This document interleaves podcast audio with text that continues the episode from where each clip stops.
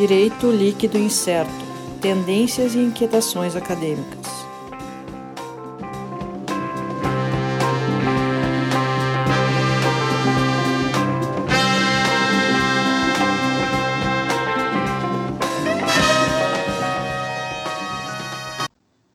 Olá, pessoal. Então, estamos começando aqui mais um episódio do DLI Podcast Direito Líquido Incerto. Eu, Sandro Moraes, Alisson Capelari, aqui ao meu lado virtualmente. Olá a todos. Do, do outro lado virtual, Sérgio Gilê. Olá, pessoal. Nossa equipe de sempre. Uh, equipe oficial, time titular completo. Lembrando aí para o pessoal dar uma conferida lá no nosso, no nosso site. Vamos começar pelo site hoje, www.dlipodcast.net. Uh, acessa lá, tem lista de episódios, fica fácil de achar qualquer episódio que precisa lá. Uh, segue no nosso canal do YouTube, www.youtube.com.br dlpodcast. Se inscreve no canal, clica no sininho, ativa o dá o like, ativa o sininho, para não perder as notificações das postagens. E temos também, estamos também na, na em Instagram e Twitter, no arroba DLI Podcast, né, também onde vai ter ali as nossas, nossas postagens, nossas, uh, uh, nossos cards com os, com os links de cada episódio. E para ouvir o episódio, para quem prefere aí só ouvir e não ver nossos, nossos rostos, pode ouvir em qualquer uma das plataformas disponíveis, que são, são várias. O Spotify é mais comum, Apple Podcasts, Google Podcasts, Deezer, TuneIn, algum outro, vários outros que eu não me lembro, que são menos conhecidos, menos utilizados. Uh, então o pessoal pode dar uma acessada. E hoje a gente está começando o episódio, a gente acabou de gravar, né, gravamos agora há pouco, um episódio bem bacana, mais uma vez, uh, porque hoje a gente sai um pouco do direito, pessoal que é da área do direito hoje não tem nada técnico do direito, e a gente vai para o lado da inquietação acadêmica. Né? Inquietações acadêmicas, como vocês ouviram ali na nossa vinheta, o direito líquido incerto traz a ideia de, de discutir essas inquietações acadêmicas, e aí para isso a gente recebeu a professora Karina Kushner, é, que ela é antropóloga, não é do direito, né? não é advogada, jurista, não é antropóloga, uh, professora na Universidade Federal do Rio de Janeiro, falando sobre, um pouco sobre, sobre a vivência acadêmica, sobre a, a vida acadêmica, uh, as dificuldades que a gente enfrenta. Em um determinado momento, até para nós, uh, a gente até por estarmos passando por isso, né, nós três estamos atualmente em, ou deveríamos estar em processo de escrita de tese, né, uh, dentro das possibilidades. Então, uh, é, é, é, um assunto assim que para nós, eu estou tirando para mim, imagino para vocês dois também, uh, foi uma coisa assim que serviu muito, que a gente pôde ver um pouco, discutir, trabalhar um pouco de coisas que a gente está sentindo, que a gente está enfrentando, é nossas dificuldades e que com certeza é dificuldade de, de muita gente que está na área acadêmica. Né? E, e aí a gente estende uh, uh, não só para direito, para ciências humanas, no caso, porque a professora Karina da antropologia, né? Mas com certeza em todas as áreas de pesquisa, hoje, uh, essa dificuldade, essa vida que já é complicada, estressante, com, com seus diversos problemas, e neste ano, particularmente, ainda potencializada pela nossa já uh, muitas vezes citada, referida pandemia de Covid-19. Né? Uh, não sei se vocês têm algum comentário para fazer antes da gente iniciar o, o, episódio, se vocês querem colocar alguma coisa. É, o que eu ia comentar é o seguinte, é o básico, é curtir, comentar, compartilhar com o coleguinha, ativar o sininho, enfim, lá no Instagram salvar, que eu descobri inclusive que salvar uma postagem no Instagram dá mais engajamento do que curtir ou comentar, ah, interessante, não sabia disso. Vou fazer isso pela, pela minha rede pessoal, fazer isso nas nossas postagens, não sabia. Isso, dá, dá mais engajamento. Twitter também é a mesma coisa, salvar, que tem, tem lá a opção de bookmarks, enfim. É isso, gente. É uma das formas de, de se o pessoal gosta realmente do nosso conteúdo, gosta da nossa proposta e tudo mais, é fazer o nosso engajamento aí através das redes sociais. É ativar sininho, é compartilhar, é salvar curtir, comentar, enfim. E ficamos agradecidos uh, com todo o pessoal aí que tem dado esse suporte dessa maneira, enfim, né? Curtindo nas, nas redes sociais. E até uh, uh, reforçando, né? Aproveitar esse episódio que a gente sai um pouco do direito, o pessoal que de repente está já nos conhece pela área do direito e tem amigos aí que, que são acadêmicos, mas de outras áreas, manda lá para eles, eles vão, é? com certeza vai ser interessante para eles também, né? E, e, não é um tema tão técnico, não, é nada técnico do direito, né? Então Sim. tem uma, um, um, campo muito maior dessa vez nesse episódio aí para o pessoal. E, e esse episódio com certeza serve para qualquer área de pesquisa acadêmica, humanas, exatas, uh, assim, foi muito, foi muito bom e muito proveitoso mesmo. A doutora Karina pegou, foi no ponto, diretamente no ponto. Então, pessoal. Serviu de terapia. e ainda serviu de terapia. pessoal, então vamos lá. Vai começar agora o episódio. Valeu. Valeu.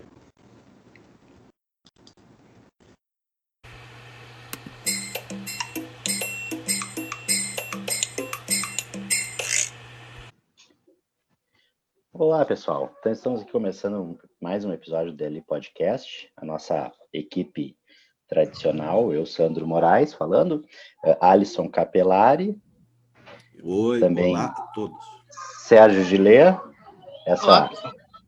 Nossa, nossa equipe oficial, né? E hoje a gente tem aqui, com muito prazer, trazendo uma convidada, uh, fugindo um pouco do que a gente normalmente faz, né?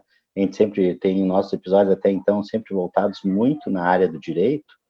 Hoje a gente foge um pouco, a gente fala com a professora Karina Kushner, que é antropóloga, e, e até a, nosso, a nossa ideia da conversa com ela, uh, o tema da conversa tem muito a ver com uh, parte do que a gente faz assim no, no nosso podcast, né? A gente no podcast sempre teve a ideia uh, de trazer temas de pesquisa jurídica, mas também temas de pesquisa, temas de as questões acadêmicas que a gente enfrenta, né? E, e até e, e, a professora Karina, a gente teve oportunidade de ver uma aula dela no curso, num curso aberto no, no YouTube pela professora Rosana Piano Machado, falando sobre a questão de escrita acadêmica, da, da vivência acadêmica, né? E é isso que a gente gostaria, então, a gente viu ali e achou muito interessante trazer essa experiência. E, professora Karina, muito obrigado. Seja bem-vindo ao nosso podcast. Obrigada, gente. Boa, boa tarde para os três. Vamos ver se eu consigo contribuir sendo uma outsider, Não, né? Com, com certeza. É, mas é, é, a ideia mesmo é a gente tratar um pouco essa, essas vamos traçar mesmo as inquietações acadêmicas, usar o tema que a gente usa na nossa vinheta lá, na nossa abertura do, do podcast. Uh, o que, que, pode nos contar um pouco dessa vivência, essas dificuldades? A gente está, e, e, a gente falava aqui um pouco antes de iniciar a gravação, uh, eu, Sérgio e Alisson somos colegas de doutorado, estamos no momento uh, terminados os créditos em fase de escrever a tese, e muito do que a gente, do que eu ouvi a senhora falando lá no, no YouTube, do que eu li nos seus textos no seu blog, já, já me dá um conforto, já me ajuda um pouco. A gente quer partir a partir desse, de, de, dessas questões mesmo, essa dificuldade que a gente tem desse momento e que acaba sendo até um pouco solitário também, para uhum. desenvolver essa tese, para fazer essa pesquisa. Sim. Então, combinar que você não vai me chamar de senhora, tá? Porque senão a gente não vai poder. Bom, vamos lá. É, eu, eu acho que talvez eu tenha eu, eu, eu não sei se eu contei, acho que não, na, na aula da, do curso da Rosana Pinheiro Machado, sobre escrita, né? O tema do curso inteiro é escrita. E acabei é, sendo convidada para falar sobre o sofrimento da escrita acadêmica, porque é, eu escrevo bastante sobre isso lá no meu blog, o carinacuchinir.wordpress.com. É, eu é, sempre gostei de escrever. É interessante que, apesar do sofrimento, é, é uma coisa que eu gosto e acho que às vezes isso é, pode ser um, um impedimento, uma dificuldade a mais quando você, além de ter que fazer uma tese, a escrita é um sofrimento em si mesma, né? É claro que a pressão da tese traz o sofrimento para a escrita, mas eventualmente você pode ser uma pessoa que gosta de escrever, só não gosta de escrever tese, o que é bem, o que é bem diferente. Né? É, agora, tem uma peculiaridade que a minha formação inicial na graduação é jornalismo. Então, eu tive um treinamento que eu acho que é um pouquinho diferente da maioria, e era uma carreira naquela época que não tinha nenhuma perspectiva acadêmica. Era uma carreira muito prática, voltada para produção textual. O, o, jornalismo que eu gostava, apesar que o meu, o meu trabalho formal como jornalista foi em rádio, era rádio como redatora. E rádio é, é, tem uma velocidade de escrita enorme. A gente não só tem um deadline assim muito apertado, como a gente é, muitas vezes faz mais de um texto por dia. Então, esse, além do treinamento na faculdade, é, o treinamento no trabalho, é, dentro da antiga Rádio Jornal do Brasil, que era uma rádio muito tradicional aqui, equivalente mais ou menos à CBN. Não sei se vocês têm uma, uma Band News, digamos, né? uma rádio de notícias 24 horas. Acabou me dando um, um treinamento assim: o texto ele tem que sair. Ponto. É, ele vai sair tal hora, né? Conforme o editor quer. E, e você vai fazer dentro daquele tempo, daquela restrição, o melhor que você pode. E eu brinco, até quando eu, eu, eu via também, ao mesmo tempo que eu estava, eu gostava, eu via que era uma profissão que possivelmente ia ter um futuro muito incerto, e eu vi na pós-graduação e na, no amor que eu fiquei pela antropologia, quando eu conheci a antropologia na graduação, uma possibilidade de, é, de escrita também, mas de uma escrita mais aprofundada. Então, para vocês terem uma ideia, tem uma continuidade muito grande entre o meu trabalho como jornalista e a minha primeira pesquisa, porque eu era setorista do setor de política. É, assim, a, a, embora redatora, eu também cobria, digamos assim, a Câmara Municipal, a Assembleia Legislativa. Então, eu trabalhava com a política parlamentar como jornalista, e aí, quando eu entrei para antropologia, vê se ele sossega agora. Desculpa, gente. É, quando eu entrei para antropologia, eu pensei em fazer uma tese, é, vá, aproveitando esse, essa minha experiência como pesquisadora, como repórter, redatora de política. Então, a antropologia ela tem essa vantagem. Acho que como direito também, ele é uma área que tem uma teoria, né, uma forte teoria, mas ele se abre a muitos assuntos, há uma diversidade de assuntos quase que infinita, né? Você pode desde o enfim, da antropologia ambiental, antropologia política, antropologia do gênero, né, do sexo, da maternidade, enfim, são, são muitas, muitas é, frentes temáticas mas você tem uma base teórica que você tem que conhecer. Então, eu acho que isso. E aí, é, nesse processo, como eu disse, eu sempre colecionei livros sobre escrita. É, sempre gostei de ler autobiografias de escritores. Sempre gostei de ler manuais de escrita. A, isso me ajudava como jornalista e depois acabou me ajudando na, na academia também. É, eu não sei se eu continuo falando um pouco essa apresentação, ou se eu é, ouço as perguntas de vocês, é, como, é, o que, que vocês acham melhor? Eu estava com o telefone com o mudo ativado. Uh, não, acho que a gente pode, uh, até porque, então, uh, até a partir do que, do que falaste já, eu já, já peguei uma coisa aqui que acho que é acho que foi uma das primeiras coisas que academicamente me deram uma certa tranquilidade para poder escrever, que é essa questão do, do, de tu ter um deadline, tu tem um prazo e tu tem que estar com o texto pronto. Isso. Não vai sair o, o não vai sair perfeito. Não. Mas vai sair o que for possível dentro desse prazo. É. Eu acho que tem uma coisa, Sandro, que, que talvez também tenha contribuído. Eu fiz a minha faculdade à noite, trabalhando durante o dia em empresas que não tinham nada a ver com a faculdade. Eu só fui fazer o estágio e depois fui contratada no Jornal do Brasil, é, depois, é, depois do estágio já formada. Fiquei um, um ano e meio, mais ou menos. Mas a experiência em ter trabalhado em trabalhos, digamos, da vida real, que eu brinco que é a vida lá fora, é, me deu também um pouco dessa disciplina, que às vezes a pessoa que vive apenas dentro do ambiente acadêmico, ela nem sempre ela, ela tem essa dimensão de que porque você sempre negocia com o professor, você passa um papo, você adia um prazo, você entrega um trabalho atrasado, você, né, você estica, era para ser 10 páginas, você entrega 12, você entrega 7.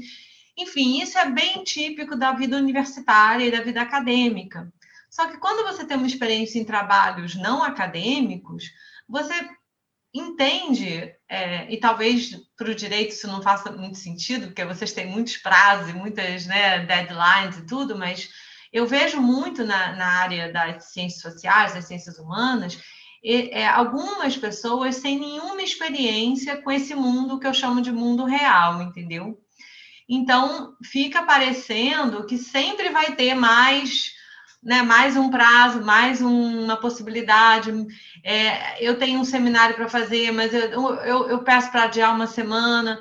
Então, eu, de certa forma, tive um treinamento antes de começar com a pesquisa mais acadêmica, em que eu introjetei muito que isso não era possível, não era inegociável. Então, não que eu não, não tenha passado por muito sofrimento por causa disso, mas eu, eu, eu não, nunca achei que isso é, pudesse não existir, né? Uma cobrança. E, e, eu vejo nos alunos, às vezes, uma dificuldade muito grande em aceitar esse, essa, essa, essa agenda, digamos assim, mais rígida, né? Que hoje, a, principalmente a vida acadêmica, após os anos 2000, é, no Brasil, ela mudou muito. Quando eu entrei no mestrado, é, eu entrei no mestrado em 91, eu comecei, eu entrei em 90, comecei em 91, 1991. É, a média é, no Museu Nacional, que era é, antropologia de excelência no Brasil, um programa 7, é, primeiro programa de antropologia, a média das teses era de sete anos, oito anos as pessoas ficavam anos desenvolvendo aquilo. Eram pesquisas que significavam vidas, teses de mestrado de 400, 500 páginas. Então, houve uma mudança muito grande ao longo dos anos 90 e que nos anos 2000 se concretiza, que é esse modelo mais próximo do modelo também da reforma europeia e do modelo norte-americano, que foi o mestrado de dois anos, no máximo, o mestrado de senso de dois anos e o doutorado de, no máximo, quatro anos. Então, isso mudou o cenário, né? E, e, as pessoas tiveram que se adaptar. Mas não foi sem choro, sem muito choro, sem muito, sem muito, sem muito drama. Né? Isso me parece tem acaba tendo um pouco a ver até para com, com, a própria questão de, de exigência, né? Eu, eu pelo menos uh, nunca acho que o meu trabalho está uh, está bom o suficiente. Sempre eu digo assim, olha, eu podia melhorar. Só que realmente na, na, na, nossa realidade, se a gente esperar até ter um trabalho que diga, olha, esse aqui está perfeito, acabado, uh, vai ter que passar a vida inteira fazendo. Até a ideia, né? Justamente eu não tenho condições de encerrar isso de uma maneira tão perfeita quanto eu me exijo. E nesse ponto, eu queria até parafrasear, citar, transcrever e tudo mais, com as devidas uh, honras, a minha já orientadora, né, uh, do mestrado do professor Denise, é a atual orientadora do uhum. Sandro, de que, sim, uh, como a gente tem toda essa realidade, né, de prazos, e às vezes não está satisfeito com o que a gente faz, mas a gente tem que fazer o que a gente faz de melhor, ou o que a gente pode no momento, é que eu trago a frase dela que eu adoro, que eu nem, eu nem sei se é dela, mas escutei dela, uh, de que tese não, não se termina, se abandona, porque tem um momento em que você precisa simplesmente parar, entregar, defender, e depois no futuro você retorna para aquela pesquisa se for o caso, mas naquele momento é o melhor que você pode fazer. Isso. Né? Tanto em questão de prazo, quanto em questão de, até acredito eu, de, de, de esgotamento mental. Às vezes, eu mesmo, quando estava escrevendo a introdução da minha, da minha dissertação, que introdução, enfim, deve ser a última coisa a se fazer, né? Depois ainda, ainda tem um resumo, mas na introdução, a primeira coisa que eu escrevi foi assim: não aguento mais escrever sobre processo eletrônico. Ponto. Eu escrevi aquilo, aí eu li, tirei uma, um print de tela, apaguei e retornei para terminar a introdução. Mas foi tipo, sabe, assim, uma coisa assim que eu precisava colocar para fora mas que eu, não, pronto, terminei, agora vou fazer a introdução, depois fazer resumo, dou as últimas formatada e deposita a dissertação. É, eu até acho que eu comentei na aula do curso que a Daniela Mani, que é a professora da Unicamp, minha amiga, fala: não existe tese perfeita, existe tese defendida, né? Então, é uma outra maneira de falar esse, essa mesma ideia. Agora, eu acho que tem uma coisa muito interessante nisso que você falou, é, vocês dois falaram, que quando a gente fica muito crítico e acha que não está bom o suficiente, significa também é, que a gente teve uma boa formação. Porque, veja bem, quando a gente começa na vida acadêmica, a gente acha tudo bom. A gente acha qualquer, qualquer artiguinho, qualquer tese, nossa, que incrível! Eu me lembro de a primeira defesa que eu assisti, eu comentei com o meu orientador, caramba, que tese incrível, e ele falou, não, a banca detestou. E eu, e eu, e eu disse assim, ué, não entendi nada então, porque a banca usou aquela linguagem, né, polida, mas fez críticas muito estruturais. E eu não tinha capacidade de distinguir o que, é, tanto ali na hora, pelo, pelo também teatro, pelo ritual, quanto também pelo fato de que. Desculpa, gente, barulho. Quanto também pelo fato de que eu não tinha experiência e formação para saber o que era bom e o que não era bom. Então, eu, eu costumo tentar brincar comigo mesma e com é, os próprios alunos quando você fica insatisfeito com o seu trabalho, significa que você é melhor pesquisador, você se tornou um melhor pesquisador, um melhor, é, mais bem informado do que quando você achava que tudo, né, aquele projeto da volta ao mundo que você vai fazer quando a gente começa, que a gente sempre, né, promete é, cinco teses, né, numa página. Então, é, bom, era isso que eu que eu concluindo, né? É isso. Eu acho que a gente, quando a gente liga o nosso crítico interior, ele pode ser muito cruel, é muito terrível. A gente precisa aprender a colocar ele de lado para poder escrever, porque senão a gente fica, escreve, apaga, escreve, apaga, escreve, e não, não avança. Mas não deixa de ser também um sinal de que a gente aprendeu alguma coisa e a gente está comparando também o nosso trabalho, às vezes numa etapa mais é, inicial da carreira com livros de grandes pensadores, de grandes é, autores que muitas vezes já estão na sua décima, vigésima obra, e é muito injusta essa comparação. Então, a gente tem que também é, fazer algum, alguma. É, ter uma compreensão né, da nossa, que, que é um processo. E esse processo faz parte entregar com alguma imperfeição, mas entregar, né? É, interessante até uh, essa coisa de, às vezes, tem autores uh, grandes autores reconhecidos, mas que de repente escreveram alguns artigos que são simples, fracos. Não, não tem nada de grande coisa. Então, acho que também é interessante a gente poder dar uma olhada nisso e ver assim: olha, não é porque o cara lá tem o um nome, é um grande pesquisador renomado, com cursos para tudo quanto é lado, que ele sempre vai fazer um trabalho de excelência.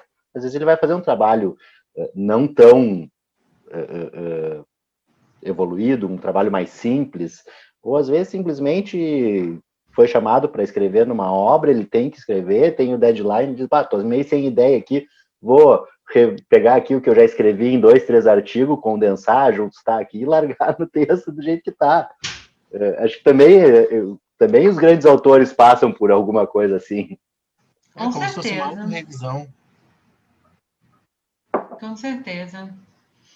Tanto no início, tem várias, essas autobiografias que eu costumo ler, autores de ficção e também autores da área acadêmica, todos, todos, sem exceção, relatam é, que foram rejeitados, que não foram aceitos, que foram criticados, até às vezes com o mesmo trabalho com o qual depois eles ficaram consagrados. Né?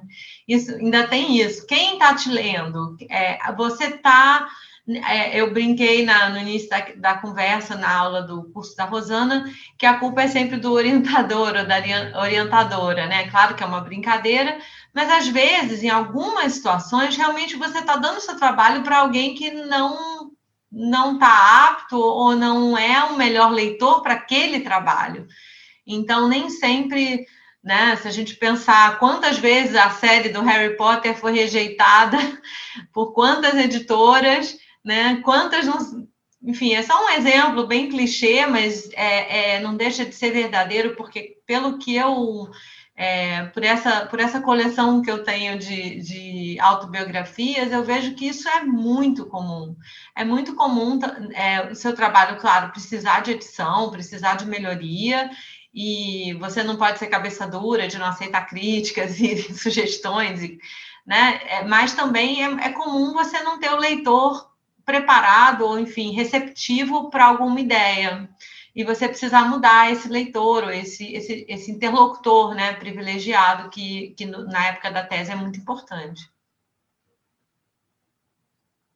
Uh, Karina, só também aproveitando para compartilhar um pouco aqui minhas, minhas argudas no, de quando escrevi minha, minha dissertação de mestrado.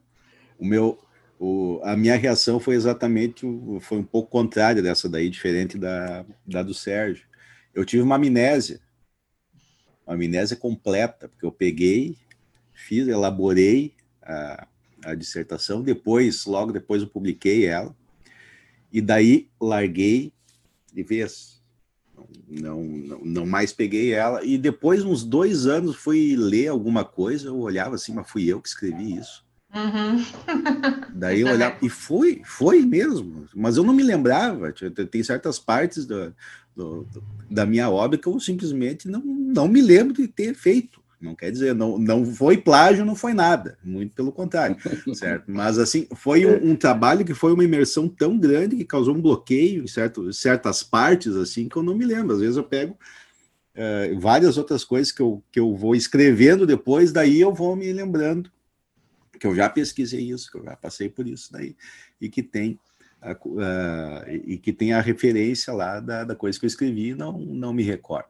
Uh, mas assim, só, só para tirar essa, essa, parte mais, mais subjetiva, eu queria uh, fazer uma, uma pergunta para uh, ti sobre o seguinte. Logo no início aqui da, da exposição, a gente estava falando que tu, tu tens essa experiência no jornalismo, né? que tu teve, tu começou a escrever ou, ou, tu praticou bastante através desse dessa técnica de escrita.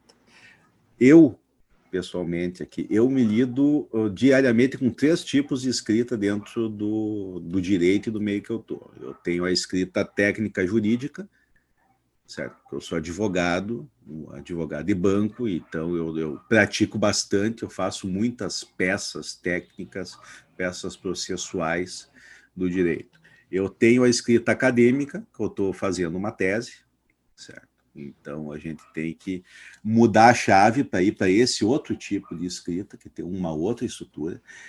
E também a gente sabe aqui, o Sandro, o Sérgio, que a gente tem que fazer, publicar artigos.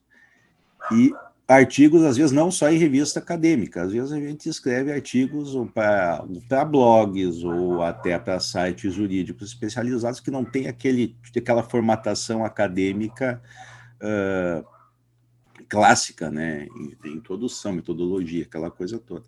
Uh, assim, essa esses três, essa concomitância, por exemplo, desses três tipos de escrita, uh, requer certas técnicas, certas mudanças de chave. Tu, tu que lida com isso daí, tu tem alguma, alguma técnica para mudar de técnica ou não? É, é bem legal isso que você, essa pergunta, eu acho que. Mas eu queria voltar um pouquinho na amnésia, posso? É, no, na tua experiência de amnésia, porque claro, eu acho que a, a, ali tem um, tem um ponto interessante, né, nesse, nesse por que, que a gente acontece frequentemente comigo, ainda mais que eu tenho é, mais tempo né, de vida acadêmica, às vezes eu encontro coisas que eu não, não nem lembrava que tinha escrito, é, como você falou. Mas eu acho que isso fala de uma coisa muito necessária muito, quando a gente está escrevendo, que é de uma imersão, uma imersão é, e a gente adquirir um ritmo dentro da. E essa imersão, ela, ela vai ser imersão em quê? É imersão no seu processo de criação, mas também uma imersão na bibliografia que você está usando e nas suas fontes né, de pesquisa. Então, esse é um mergulho que, é muito, que às vezes é muito solitário é, e, e, muitas vezes cria essa bolha, né? Que a gente, é, para produzir, precisa, precisa dela. Então, talvez por isso que quando a gente sai da bolha, vai, vai para o mundo real, né? vai, vai para essas outras, pra, enfim, para essas várias frentes, como você falou, a gente não consegue nem reproduzir o que, que era estar tá ali. Então, tem muita gente que está, por exemplo, como eu, que está hoje professora de uma universidade, e fala, ai, que saudade do tempo que eu podia só escrever a tese, só fazer o doutorado. Eu não falo isso não, tá? Mas eu sei que de alguma forma, esse, esse, essa exclusividade da, da escrita, né, da dissertação, da tese, pode ser um mundo também é, interessante de você se entregar para ele. Agora, quando você faz muitas coisas ao mesmo tempo, é, eu, por exemplo, eu nunca deixei de dar aula. Desde praticamente do meu segundo ano do mestrado em diante, eu comecei a dar aula. Então, eu não tinha como ficar numa bolha completa. Eu só parei de dar aula durante seis meses por causa do trabalho de campo. Eu pedi uma licença. É, então, eu fazia constantemente essa transição, porque eu tinha que, digamos, preparar a aula, não é bem uma escrita, mas é, um, é uma forma de você passar o conhecimento diferente, né, numa outra linguagem. É, talvez uma quarta linguagem dentro dessas três que você colocou aqui, né? A, a escrita técnica, a acadêmica, a mais de divulgação científica e o que seria uma sala de aula, que é algo entre a técnica e a divulgação, vamos dizer assim. Ela não é nem tão livre quanto a divulgação, mas também não tão é, é, rígida quanto a técnica. E, e, de fato, eu acho que a gente é, é a prática, né? É, é, muito difícil quando você não consegue ter é, uma sequência de dias, ou pelo menos um horário fixo no dia, para você produzir um determinado estilo dentro dessas possibilidades, porque a nossa cabeça ela tem uma energia finita, a nossa energia criativa é finita. Por tudo também que eu já li sobre isso, é, eu, e pelo menos na minha prática, a gente o pensamento e a reflexão, eles, eles são cansativos. E a gente está sempre se rebelando contra essa ideia, porque a gente acha, puxa, mas eu fiquei sentado na frente do computador, por que, que eu estou cansado? Como se cansa, pensar não pudesse cansar, né? Como se é, refletir, tentar produzir uma frase, um parágrafo, uma página, não fosse cansativo, mas é cansativo. Então, a gente é, e está provado isso, assim, pelos estudos também do, do, do, do cérebro do desenvolvimento das, das faculdades cognitivas. A criança, até no aprendizado das crianças, é necessário brincar para poder aprender, né? Não se pode só aprender, trancar uma criança numa sala e, e simplesmente jogar conteúdo para cima. Ela não vai funcionar isso, né? Ela, ela vai ter um desgaste cognitivo muito grande.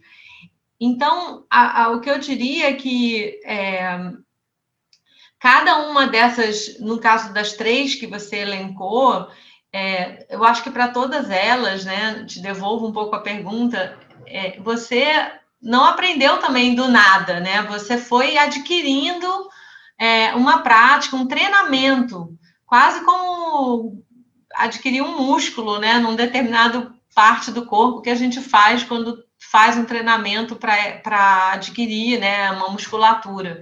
Então, a escrita técnica certamente foi um processo, a acadêmica foi outro, e desenvolver uma linguagem para divulgação, para blogs, para é, jornal, uh, outros veículos, por exemplo, diferenciar a linguagem da TV, do rádio do, e do jornal impresso no treinamento do jornalismo é muito importante. E muitas vezes a gente vai para o rádio, por exemplo, com a linguagem da, da mídia impressa. Aí, se você tiver um bom editor, ele vai te falar: olha, não é nada disso, esquece tudo que você aprendeu, porque aqui é outro, é outro, é outra maneira.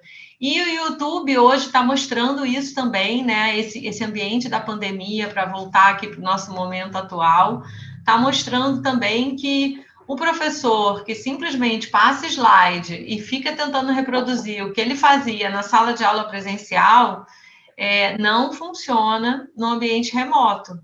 Então, a gente também está é, aprendendo como engajar, como sofrer com o não engajamento, como trazer novas linguagens e é, é, como uma alfabetização, eu acredito. Como eu trabalho com o visual na antropologia, eu trabalho muito com esse conceito também de você adquirir uma nova linguagem. É, a linguagem visual, é, você pode observar uma. Até, por exemplo, é, vocês que são do direito, né, me corrijam aí se eu estiver fazendo uma analogia errada, mas nos julgamentos com júri nos Estados Unidos, onde não se pode fotografar, você tem aqueles, aquelas pessoas que desenham né, no, no espaço do, do tribunal.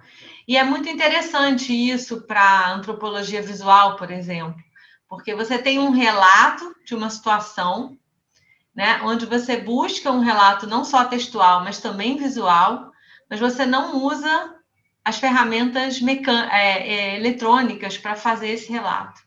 Então, você precisa se alfabetizar no que, que é, que linguagem é essa também. O desenhador, a pessoa que desenha nesse espaço, ela também vai adquirir todo uma, uma um, um, tipo de narrativa visual que é diferente da narrativa do quadrinhos, do cartoon, é, do, da charge, enfim, de outras, do, da, da, da, das artes plásticas, da ilustração enfim, sem querer me alongar demais, mas é, é, um tema fascinante mesmo, esse das várias linguagens, eu acho que.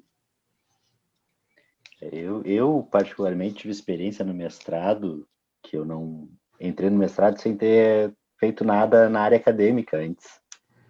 E, e um bom tempo depois de formado, então eu passei muito tempo trabalhando como advogado. O primeiro texto que eu apresento para o meu orientador, já diz, olha, tu não tá, tu não é advogado, aqui tu é pesquisador. Uhum. Esquece isso aqui, muda tudo, porque a linguagem toda era diferente, né? E a gente vê bem. E, e aí depois, a, agora recentemente, eu tive a oportunidade de ver alguns trabalhos de, de conclusão de curso também com esse vício, né? E aí eu falo para o aluno, eu digo, olha, é, é, e, e, coloco a minha, a minha experiência. Olha, não tem problema, isso, aqui, isso é normal. Eu fiz isso. Eu passei Sim. por isso. Então, eh, não é. Não, eu estou corrigindo uma coisa porque eu fui corrigido, porque eu também errei. É, é algo normal na, no começo da, da, da vida acadêmica, né? E para isso é preciso ler muito, né? É, eu acho que a experiência, por exemplo, se você quer é ter uma boa linguagem técnica, você tem que ler muita a linguagem técnica. Se você quer fazer um bom artigo acadêmico, você tem que ler muito bons artigos acadêmicos. Para isso, os orientadores são fundamentais, porque eles precisam te dar, digamos assim, parâmetros. Olha, é, dentro do seu, do seu momento de carreira, claro que sempre não comparar você com um jurista de 50 anos de experiência, mas dentro do seu momento de carreira, isso aqui seria o desejável. Um bom artigo de 10 páginas, é, procura ler tal e tal revista, tal e tal periódico da sua área, para pegar um pouco das, das características daquela linguagem. Da mesma forma, qualquer outra, né? Quando você vai desenvolver a sua linguagem própria, é, seja no YouTube, seja num blog, seja num, num podcast como vocês, vocês certamente vão criando, né? É, gostam de, de consumir isso e por isso vão criando é, conteúdos que, que se adequam àquele veículo, porque senão a gente fica falando para ninguém, né? A gente não tem, é, a gente não é compreendido. Na, na parte acadêmica, eu gosto muito de pensar é, que, é, pelo menos foi a minha formação, é, de um tripé, onde você tem um, uma espécie de triângulo, na verdade, onde você tem nesse, no, no cume desse triângulo você como autor ou autora, e na base do triângulo a bibliografia e as fontes de pesquisa. Então, o autor. É, e eu acho que um, uma das dos segredos, ou digamos assim, é, podemos dizer, um dos segredos é você, primeiro, ter bastante consciência de o que é o que, né? Não misturar essas diversas vozes e, é, e não abrir mão do seu papel de autor. Você é aquele que vai costurar a relação, o diálogo entre as fontes e a bibliografia, e a partir das suas ideias também.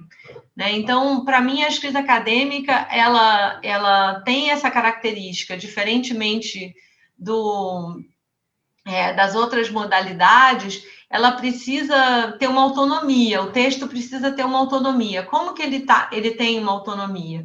Porque você tem que fornecer para o seu leitor a sua, a, essa base desse triângulo que eu estou chamando aqui, né? E a base são as referências que você leu para poder construir o seu argumento, a sua, a sua tese, e que fontes, sejam inéditas, primárias ou secundárias, não importa, você pesquisou, qual foi o teu corpus de pesquisa, que é a sua contribuição para aquela bibliografia que você é, partiu. Então, se a gente tiver clareza desse, desse, dessas, desses três vértices, a gente faz um bom trabalho acadêmico. Agora, é prática também, né? É, é saber o que, que eu estou pensando, o que, que foi o autor que pensou, diferen se diferenciar dessas, dessas é, nesse, é, é, nessas três, é, digamos, principais vozes é que é o, o X da questão, né? Que os alunos no início confundem muito, né? Eles não sabem muito bem o que, que eles pensam, o que, que o orientador pensa, o que, que a bibliografia pensa, o que, que a fonte disse. Eles vão embolando um pouco as três, essas três eu coloquei o orientador aí como bibliografia, digamos, tá? Mas ele pode até ser um quarto vértice da, da, de, um, de um quadrado, digamos assim, mas eu prefiro pensar o triângulo. É interessante até sobre essa, essa questão da, da, da, da prática, né? Uh, uh, que tu fala, e, e, e, aí entra muito uma questão uh, de um hábito para escrever, né? E a dificuldade que a gente tem, pelo menos em, em alguns momentos, uh, todo mundo se deparou com isso, sentar na frente do computador e não sai nada. e passar uma hora, duas, e tu olhou ali não saiu nada. o que, que, a gente pode, até como dica, assim, e, e, para desenvolver isso, eu acho que acho que uma, um ponto principal é, é, é a disciplina de, de ter um, um tempo sempre para fazer, independente se se escreve Sim. ou não, ficar sentado, né? Mas o que mais que a gente pode uh, uh, pensar nessa ideia, assim, para conseguir fazer fluir, para ajudar a fluir essa escrita? Então, agora a gente entra um pouco na área do coaching, né? Os coaches às vezes são um pouco é, criticados, a, meu ver, é, exageradamente, né? Tem muita coisa boa também, né? Mas eu acho que tem uma coisa legal. É, tem uns que exageram, né? É, tem uns que exageram. Mas eu acho que tem uma coisa legal, assim, de você, é, antes de tudo isso, pensar, né? Por que, que eu estou fazendo esse mestrado, esse doutorado? É, o que está na raiz, assim? É só para conseguir a tese?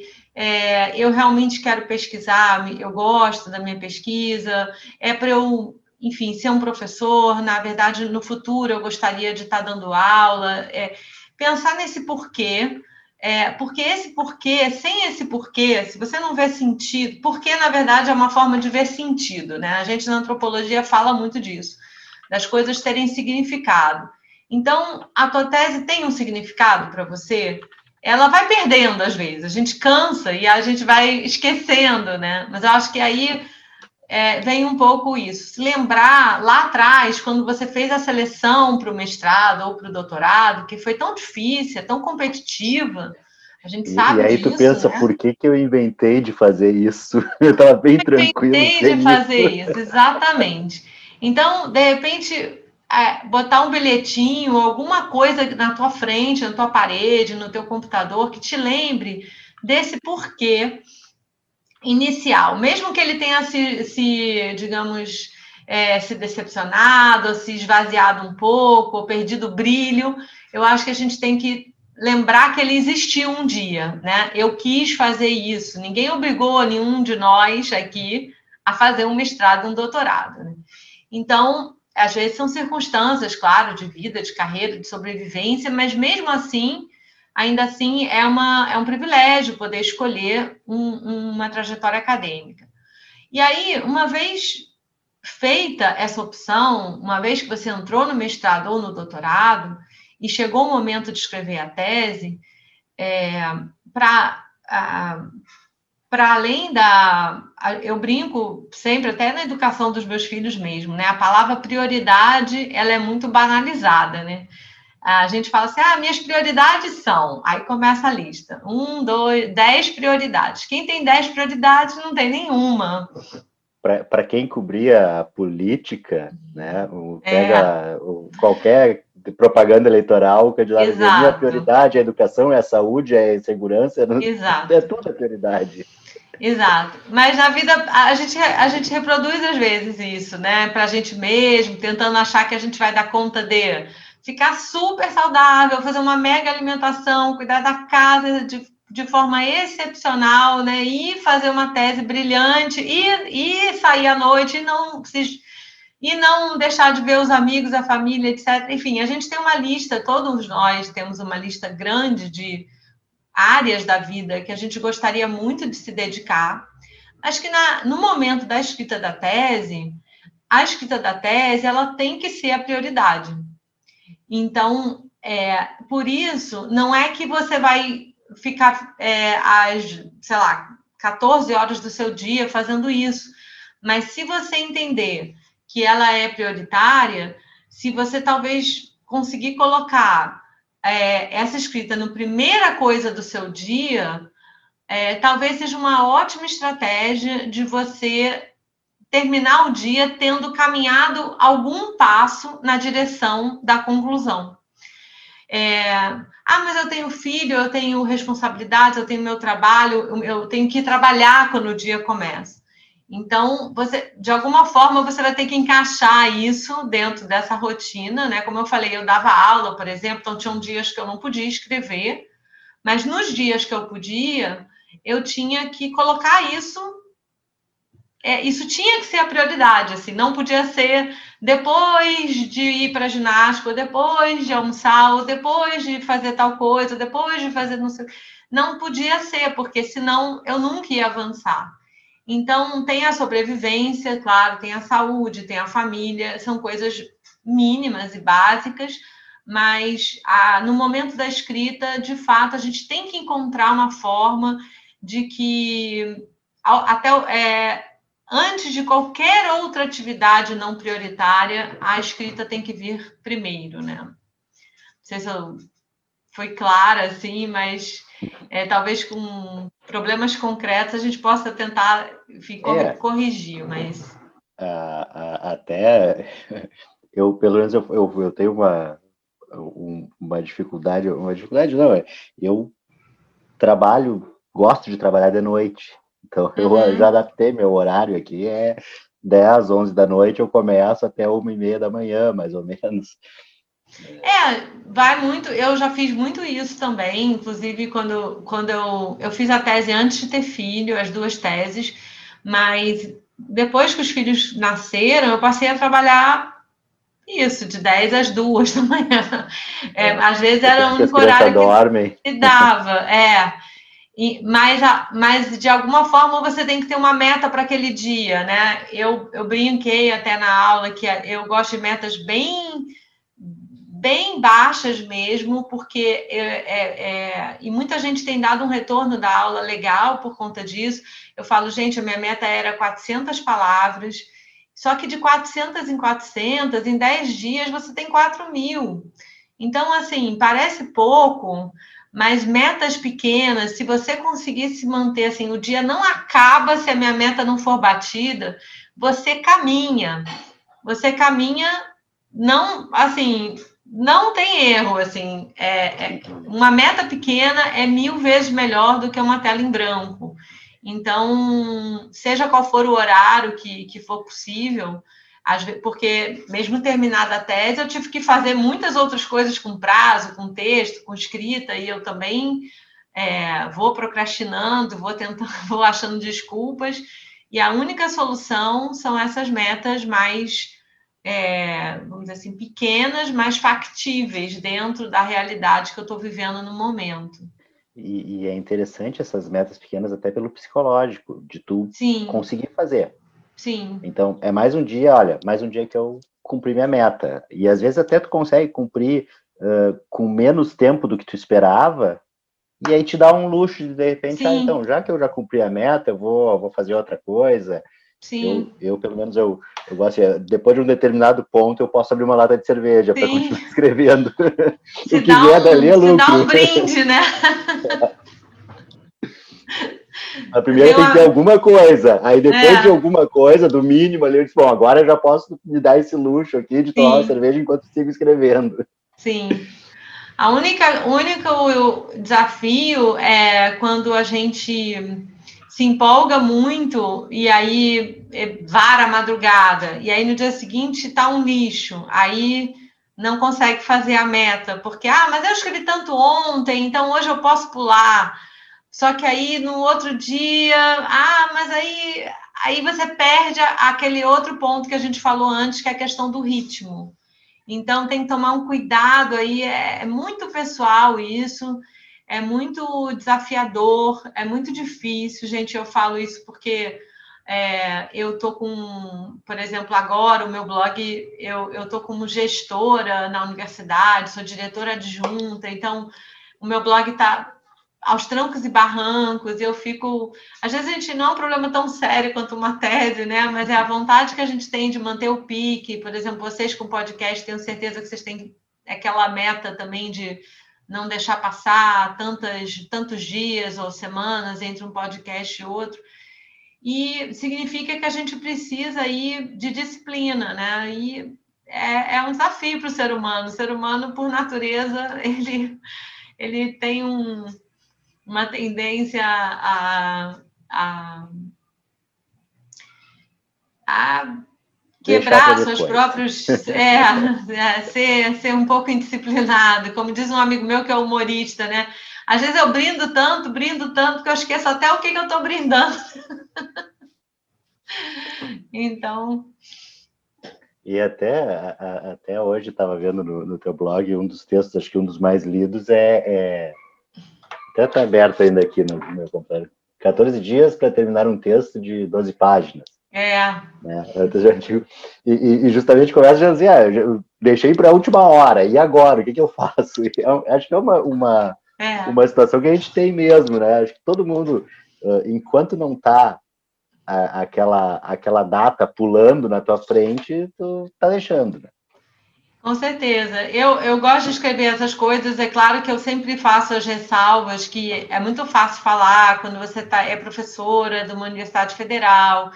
E, e, de certa forma, se eu não fizesse esse artigo, não ia, não ia acontecer nada, né? Eu não ia perder meu, meu doutorado, meu mestrado. Então, eu falo de um lugar já de um certo conforto. procuro trazer. O blog também é um espaço que eu procuro exercitar a linguagem do humor também, de, de zoar um pouco com as dificuldades, né? Eu tenho uma, até um, uma, uma ex-aluna que faz quadrinhos sobre a, a sofrência né, da vida acadêmica. E, e, eu gosto também de trazer isso, essa leveza para o blog, porque é um espaço que eu sinto que as pessoas comentam, me mandam muitas mensagens sobre, ah, quando eu estou assim exausta, eu venho aqui, me divirto lendo, que eu posso né, é, também errar e, enfim, ficar enrolando e não conseguir fazer. E eu acho que a gente deve sair do pedestal, né? Mesmo quem tem muitos livros publicados ou muitos artigos, é, as pessoas também passam por isso. Eu trabalhei com um professor que foi o orientador que mais orientou teses em todo o Brasil de antropologia, que é o professor Gilberto Velho. Na minha área, ele, ele faleceu em 2012, muito jovem, inclusive, aos 66 anos, mas a, naquela época ele já tinha mais de 100 teses orientadas de doutorado e extremamente disciplinado, mas ao mesmo tempo também começando do zero em muitos momentos, também se desafiando, também tendo suas dificuldades. Então, assim, achar que um dia a gente vai ser é, o super, né, uma pessoa sem falhas e completamente é, perfeita e certinha, eu acho que não é um bom caminho, entendeu? Porque vai levar um adoecimento mental, aí vem também as questões sérias que podem acometer né, a, a, pessoas no mundo acadêmico, que são as doenças é, emocionais mesmo, que se você se levar a sério demais, isso pode gerar consequências é, é, difíceis de serem depois recuperadas. Né? É, a gente sei de casos, assim, a gente conhece casos, né? E, e realmente essa, é, é, essa questão de, de, tu saber que não é só tu que enfrenta, é um, o teu problema é, é o mesmo para todo mundo, né? Todo mundo passa por esses problemas. E aqui tu poder, poder rir um pouco da, da, da, da tua tragédia, né? Sim. Acho que é a melhor forma a gente levar até uh, uh, uh, um pouco de tudo, né? Hoje em dia a gente está então numa fase de pandemia, sem sair de casa, com, com a família em casa, as crianças fazendo umas aulas online que, que são horríveis para elas e para nós, nos, nos tomam o nosso tempo, porque a gente tem que estar tá organizando, ajudando e tal. Uh, e dentro disso a gente tem que, tem que escrever, fazer o quê? Vamos ter que é. então dar uma risada, falar, Sim. ver o que a gente pode fazer, levar adiante, não adianta a gente parar e, e não fazer nada, né? Não, tem muito não tem muita opção. Não tem. Eu nunca vou me esquecer a primeira vez que eu vi uma professora brincando com, com esse com esse improviso, né, que todo mundo tem, uma professora que eu admirava muito e tudo. Aí eu falei, acho que eu perguntei assim para ela, nossa, professora, que aula incrível, assim, que horas que a senhora preparou essa aula? Lá, eu preparei no elevador, descendo, enquanto eu estava saindo da minha casa e vindo para cá. Ela falou brincando, um pouco, um pouco assim para desmistificar. Eu estava no meu elogio, eu estava mistificando assim ela como uma pessoa assim, é, né, lá uma, uma sábia da montanha. E ela, quando ela falou aquilo assim, riu, eu, eu falei, ah, é. Bom, tá bem, então. Então a gente também escreve no elevador, né? A gente também escreve meia-noite às seis, a gente também entrega no último minuto, a gente perde o arquivo, a gente pede ajuda para um amigo para fazer o resumo, porque a nossa cabeça já não está mais funcionando. E, e, faz parte, assim, faz parte mesmo. Acho que quem nunca passou por isso, ou está mentindo, ou, ou realmente é, é, um ser é, do outro, de outro planeta, né? Karina, uh, tudo que está falando assim, eu estou aqui só rememorando o que eu já passei. E disso, disso mesmo, né? de abrir o, a tela do computador, não conseguir escrever nada, ou então tentar manter um ritmo. Isso foi muito importante também na reta final da minha dissertação. Comecei a, a, a manter um ritmo de escrita, enfim. Mas é, essa parte de principalmente agora, para mim, para mim especificamente, né? Eu não, não sei nem, nem se não vai ser um desabafo agora ter que escrever uma tese. E no meu caso, eu tô eu ainda estou fazendo leituras, eu ainda não consegui começar a escrever, justamente porque eu estou numa fase que é esse isolamento social. Eu, eu até brinco, eu sinto falta de odiar as pessoas de perto. Eu não, tô acostumado a odiar as pessoas de longe, uhum. sabe? Né? Tudo, tudo isso no, no máximo que eu consigo ser de, de antissocial. Mas, eu, sabe, e aí eu queria saber de ti, o que, é que tu acha que essa pandemia trouxe para a gente nesse ponto? Dá para a gente usar a pandemia como desculpa ou ela realmente acelera um adoecimento em razão da escrita? Tu acha que como é que está a tua visão sobre isso? Até, cara, vai ser uma visão a partir das, tuas experiências como, como orientador e tudo mais. Mas para mim está sendo puxado. Eu, eu tenho para mim minha casa como lugar que eu vou descansar. Eu estava acostumado a ir para a PUC para lá na PUC produzir. Inclusive, a minha uhum. dissertação produzi na PUC. Eu não, eu, não, eu não, não produzi em casa, mesmo que fosse durante o mês de janeiro, que não tem aulas. Não, eu ia para a biblioteca e ia lá e, e, e produzia. Eu queria mais como é que está sendo a, o que, que tu acha que está sendo essa pandemia para a questão de escrita acadêmica e adoecimento? Olha, eu tenho tido, assim, até tenho conversado com algumas pessoas pelo Zoom mesmo, é, até não orientando os meus, mas pessoas que me pedem para conversar sobre situações parecidas, né? Eu acho que está muito difícil, eu acho que tem um fator pandemia, sim. É, eu, eu nunca fui uma pessoa de sair de casa para produzir, porque eu já tinha que sair de casa para dar aula, então eu, eu consegui é, fazer a, a produção da escrita em casa. Então, era um hábito que eu já tinha. É, mas eu entendo, e eu tinha amigos que iam diariamente para a universidade para escrever. E eu acho que para quem tem esse hábito, deve estar sendo extremamente desafiador é, ter que agora é, ter uma, é, um ritmo em casa, né? Onde a tua cama está ali do lado, onde a cozinha está do lado, onde o Netflix está tá a qualquer momento está à disposição. Então é, é, é terrível. Eu, eu, o, que eu ve, o que eu vejo que alguns grupos estão conseguindo, alguns grupos de amigos, assim, talvez, não sei entre vocês, é, mas uma coisa que eu falo é, em geral, assim, que foi muito benéfica na minha experiência de doutoranda, foi ter um grupo de orientandos do mesmo orientador, ou às vezes pode ser de outro orientador também, orientadora, que faz, fazem trocas periódicas. Eu acho que isso pode ajudar bastante, assim, você é, a sua turma que esteja mais ou menos na mesma época, vocês se encontrarem no Meet, no Zoom, ou até no WhatsApp, dá para colocar, acho que agora oito, dez pessoas, é, com vídeo, com tudo, e, e fazer uma, uma espécie de momento queixa, momento desabafo, sabe? Momento troca, momento é, cerveja.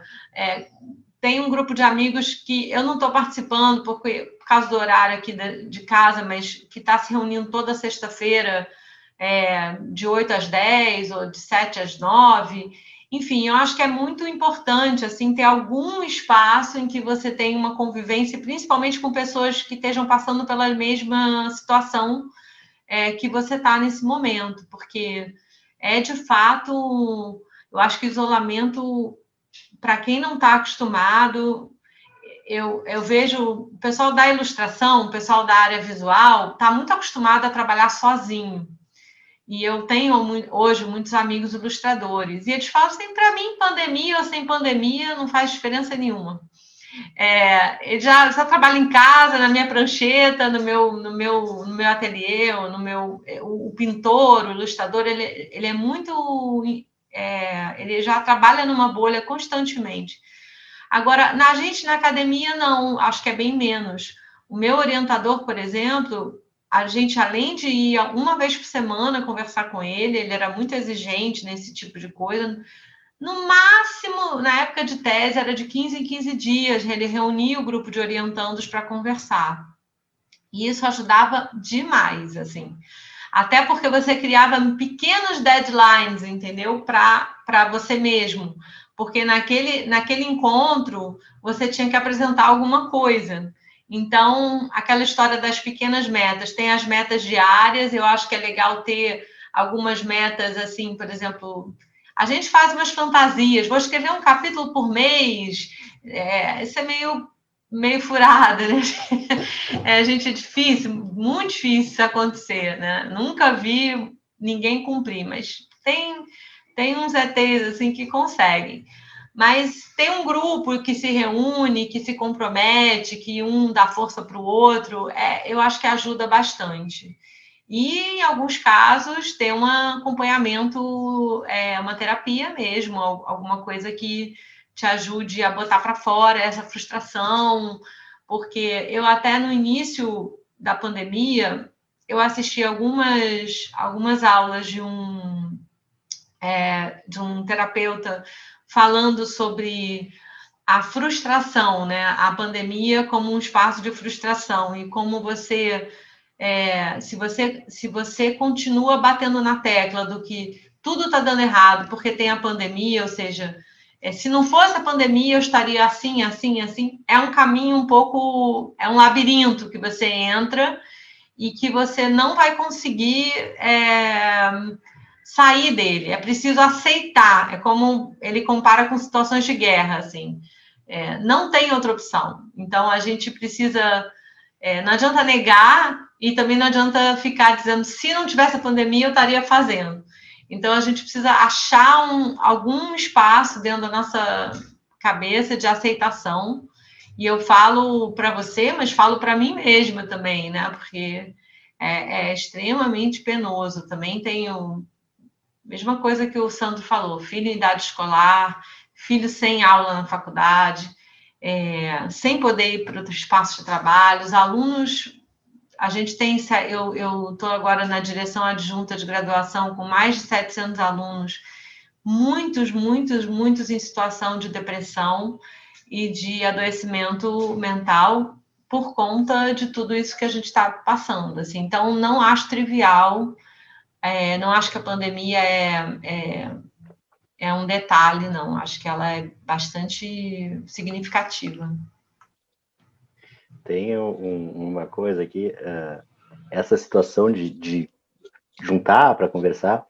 Uh, até a nossa última gravação do podcast, a gente terminou a gravação, a gente passou mais uma hora, eu acho, conversando entre nós né? Justamente tirando esse, esse atraso, essa coisa que a gente não a gente não, não se encontra. A gente se encontrava, no caso, eu e o Sérgio passava os dias lá na PUC e não tinha como, né? Era, era tarde toda junto, sempre que cada um numa sala, e daqui um pouco, ó, vamos tomar um café, vamos tomar um café, descia para dar um café, fazer o lanche. Sim. Isso aí saudade desses fazendo... cafés. Ó, aquele cafezinho tá fazendo desses cafés.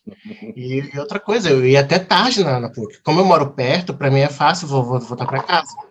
Sim. Então, eu ficava até tarde, eu, eu, eu saí de lá fechando a PUC. Eu, eu até é brincava às vezes.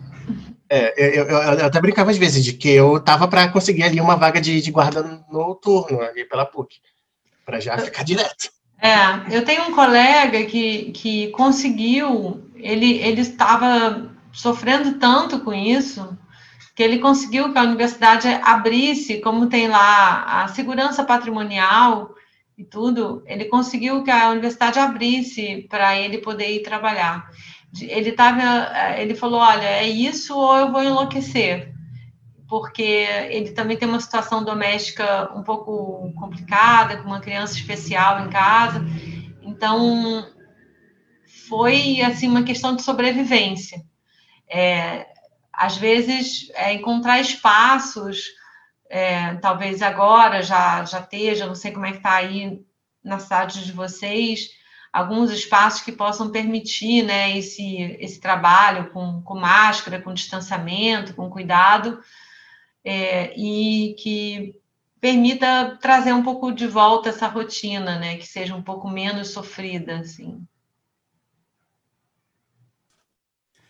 É, uh, Karina, aqui no, no, meu caso, particularmente, já que estamos falando das nossas, das nossas particularidades aqui, uh, o que eu mais sinto falta, porque eu, eu uh, que eu exerço uma profissão, como eu falei, eu trabalho num lugar e é para a PUC, e a questão do se deslocar do trabalho até a PUC é uma virada de chave.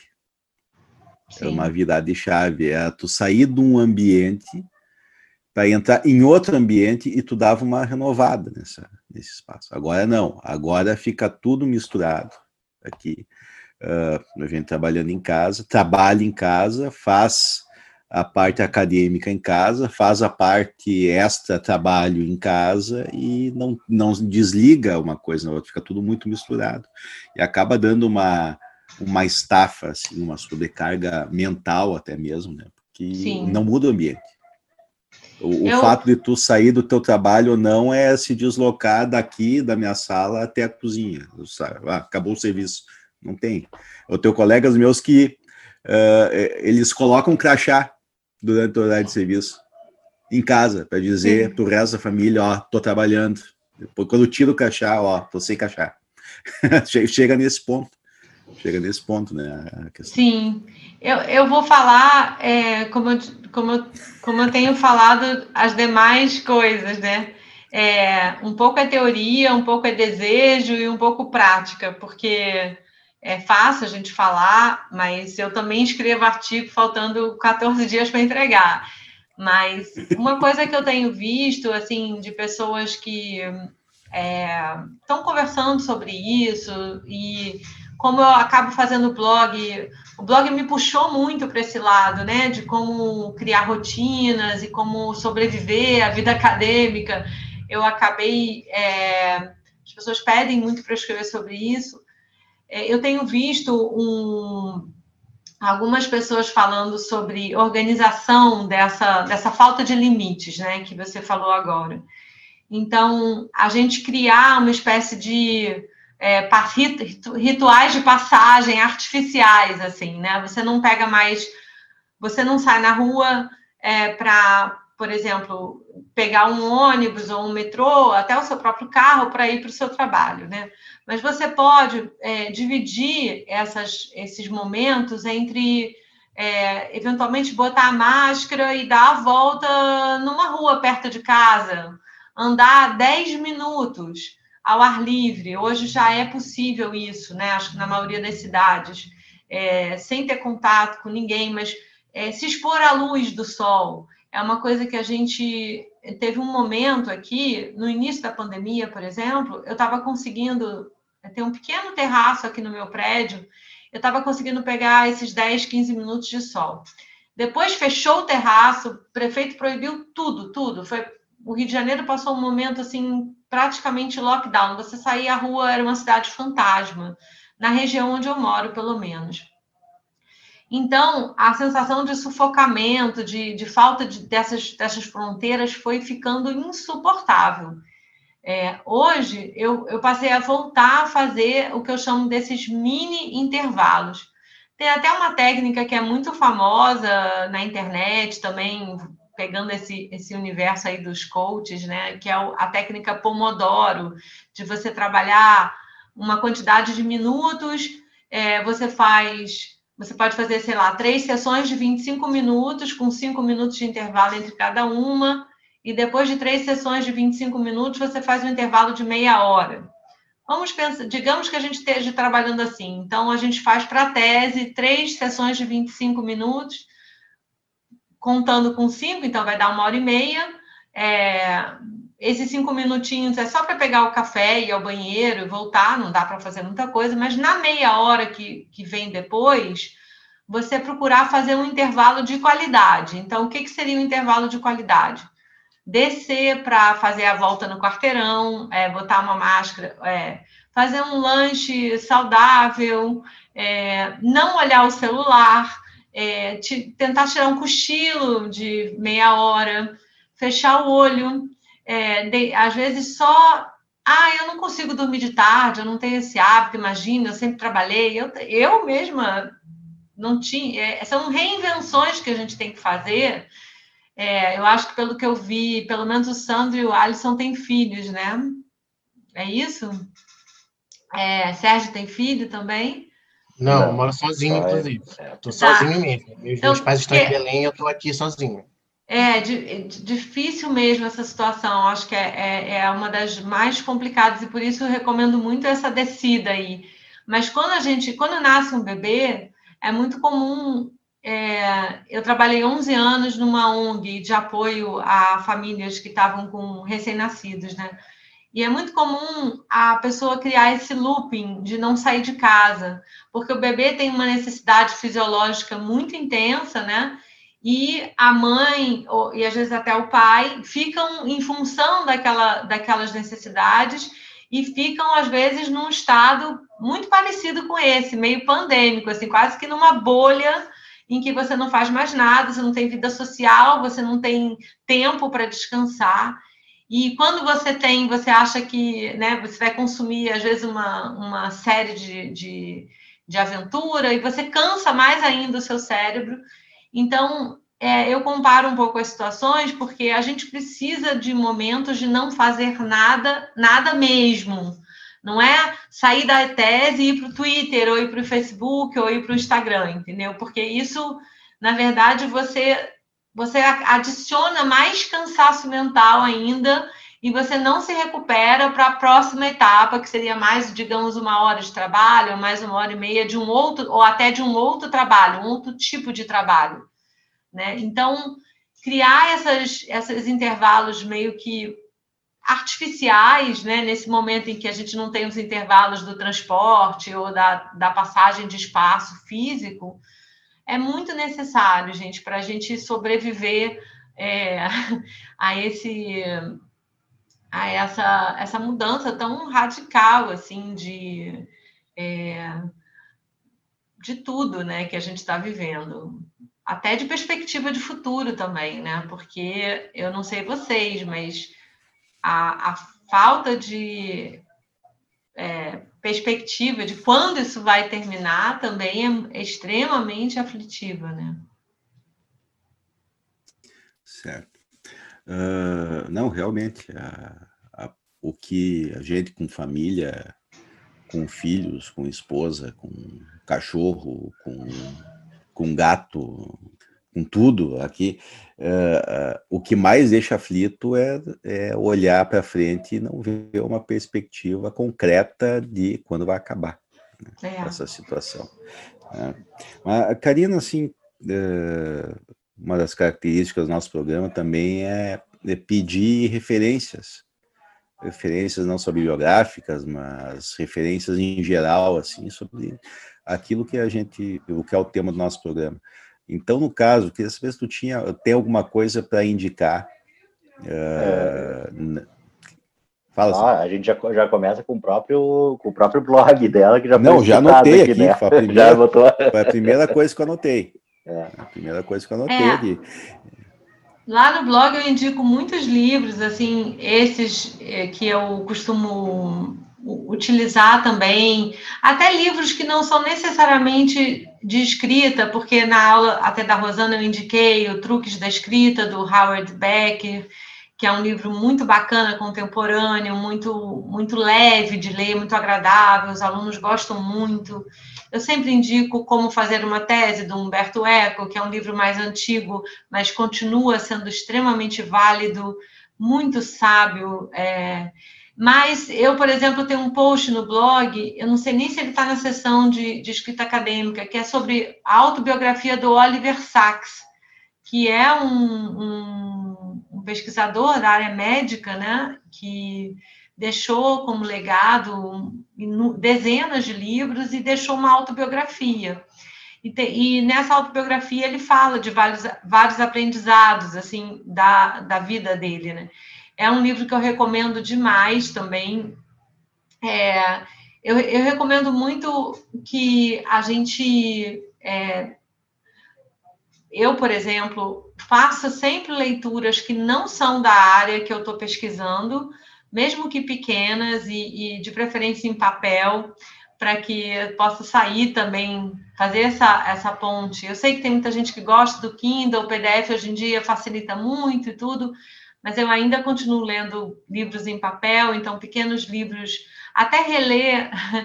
É, outro dia alguém me indicou um conto do Machado de Assis, que eu achei que eu já conhecia, mas fui, fui pegar aqui na estante. Falei, puxa, que delícia, assim, ler uma coisa, sei lá, do século XIX, de um, de um, era um conto, contos são coisas interessantes porque são pequenos, você consegue ler é, de, de forma, sem interromper muito o ritmo das outras coisas que você estiver lendo por, por, por, questões de trabalho. Tem um canal, é, é, dois canais, assim, do YouTube, que um deles eu gosto é, por algum é, por, pela parte da organização, que é o Vida Organizada, da Thaís Godinho.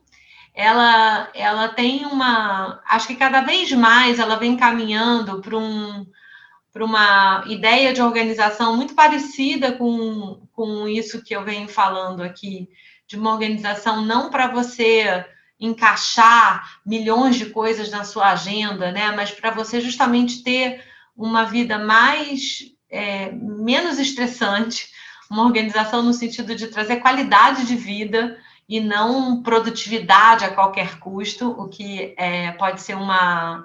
A gente estava falando assim do exagero, né? Da, ah, vou me organizar para fazer mil páginas por dia, é, não vai dar certo. Né? É, o canal dela, então, acho que traz um pouco desse tipo de conteúdo interessante.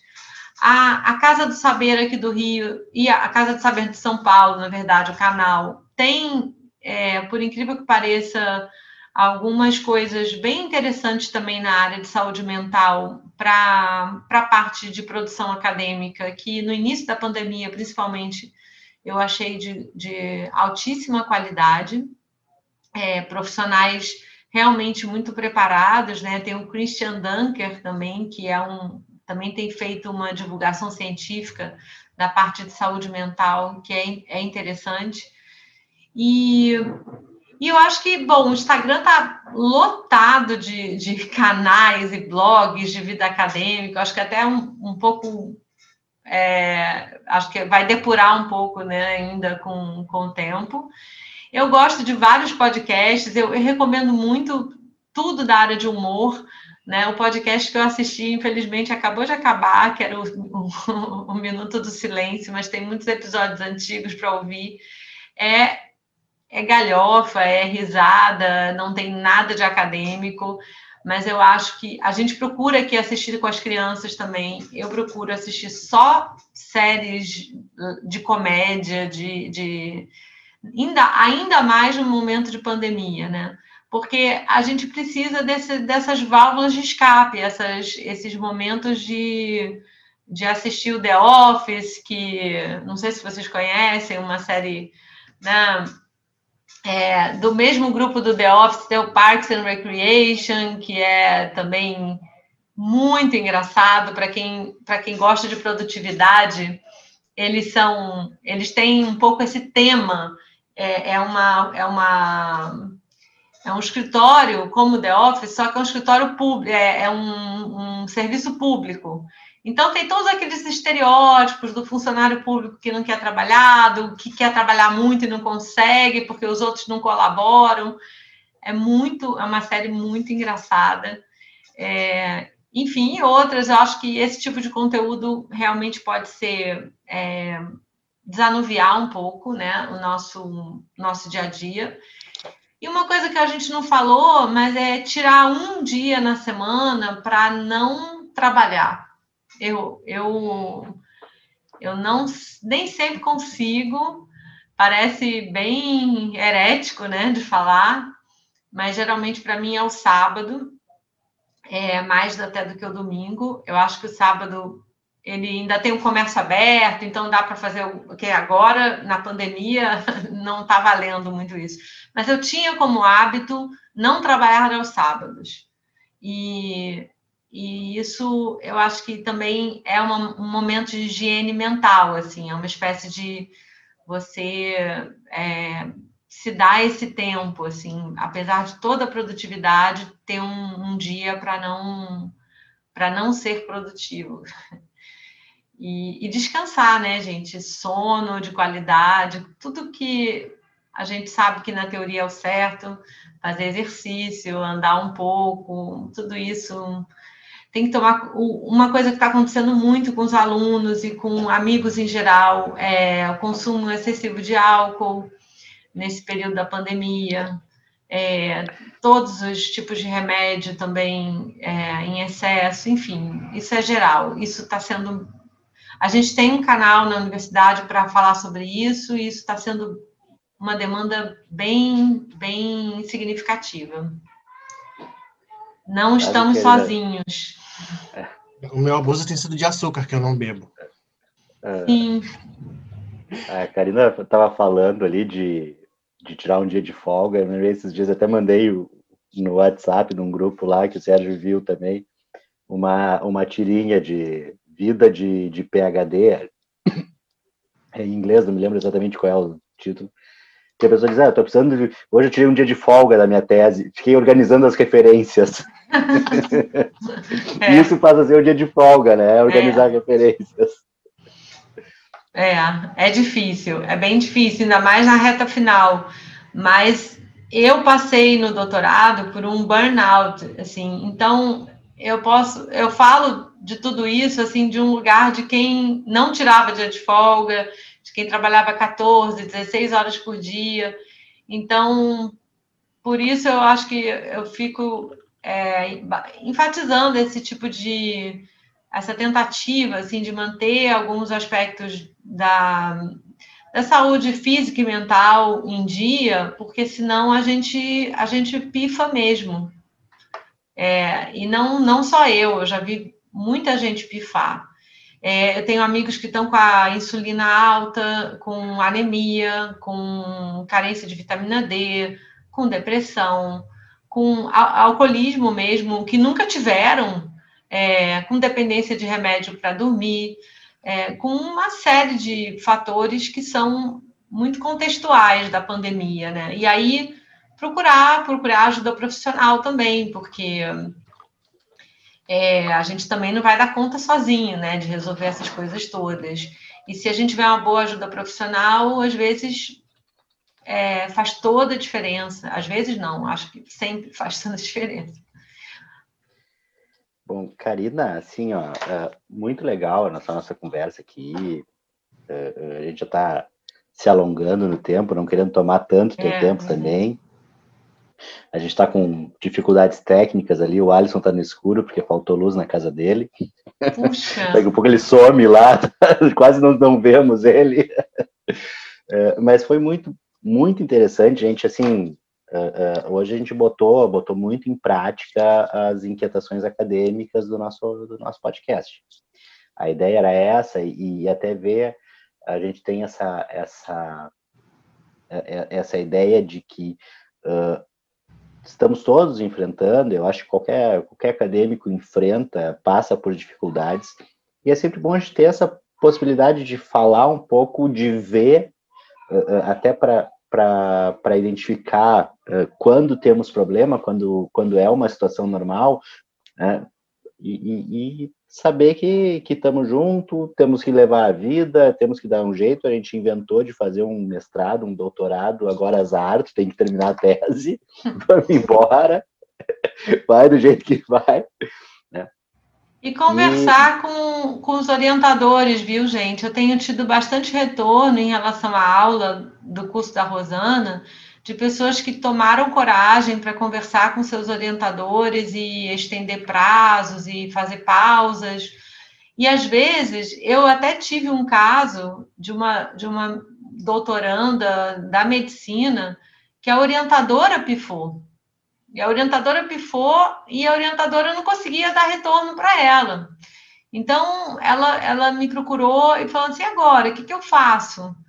Eu falei: vamos conseguir um, uma co-orientação para você, porque acontece, é só para vocês terem uma ideia que assim, não é só os alunos que estão sofrendo, né? Os professores também estão em situações dramáticas, muitos. É, e acontece isso mesmo, de é, pode pifar dos dois lados. E as metas pequenas e a, e a, coragem de conversar sobre os problemas, eu acho que são duas das coisas que eu mais tenho tido é, feedback da, daquele, daquele bate-papo lá no, no curso da, da escrita acadêmica, assim. Então, Karina, muito obrigado, valeu mesmo pela, pelo tempo aí que a gente que tu dedicou aí para nós, para a gente fazer essa conversa. Com certeza um, um episódio muito bacana que nós temos agora para o pessoal que, tá, que ouviu, que está terminando de ouvir agora. Uh, e daqueles que dá para ouvir duas, três vezes, volta e meia, bom dar uma ouvida para se, se acalmar um pouco, né? Uh, Obrigada então... a vocês, gente. Eu, eu tenho me surpreendi também, porque eu sou uma pessoa muito tímida, nunca tinha feito nada em vídeo antes daquela aula, não gosto de tirar foto, e, mas tem sido, tem sido bom para minha saúde mental também, é, me expor mais e estar tá nesses espaços de troca, porque eu também sinto uma falta extrema da sala de aula Apesar da gente, quando é professor, algum de vocês é professor? Algum de vocês três? Uh, em, em, pós, eu dou aula é. em pós-graduação. Isso, também. Tá, porque a gente reclama, cansa a beça, né? Mas, gente, eu tô com uma saudade dos alunos. eu não saudade sei. deles incomodando. Saudade do, de ver, de ver pessoa como acho que como eu, eu, isso que o Sérgio falou, tem uma coisa que eu sinto falta é do momento de sair de casa e estar tá na sala de aula, estar tá no instituto onde eu trabalho, o IFIX, né, da UFRJ, Instituto de Filosofia e Ciências Sociais, e estar tá com aqueles jovens ali, a troca de energia, a, a troca interpessoal, isso faz muita falta, muita falta mesmo, assim. Então, eu adorei o convite, adorei conhecer vocês. Parabéns pelo blog. Já está no trigésimo tanto episódio, né? É, já, já tem. 37. É, Isso. Já está e... com um ano e pouco. Pois é, eu sei é, que é um desafio. Eu tenho sete anos de blog aí, com umas, uns gaps assim mas é muito bacana, não, não parem de fazer, porque é um aprendizado constante, né? A gente se, Com certeza. se, se estimular assim, uns aos outros, uma, essa troca, né? Eu acho que é muito bacana. Então tá. Obrigado, vídeo Karina. No escuro também, viu? Valeu, pessoal. Muito obrigado. Valeu. E, ó, valeu, Alisson, uh, Sérgio. Valeu, valeu. E ó, uh, logo mais, na madrugada aí de. Hoje é o quê? Sexta? Então vai ser na madrugada de sexta para quinta, a gente vai estar lançando aí o nosso guia de sobrevivência à tese do Deli Podcast. Tá? Vamos fazer. Tem, a gente sempre brincava. Na nossa época que não tinha o WhatsApp, a gente falava que ia criar um 0800 tese, ia ganhar rios de dinheiro. Com certeza. Aí. Karina, muito obrigado. Um abração, Valeu, gente. pessoal. Até mais. Eu compartilho a pasta com tá. vocês, tá? No e-mail. Tá, ótimo. Abraço. Tchau.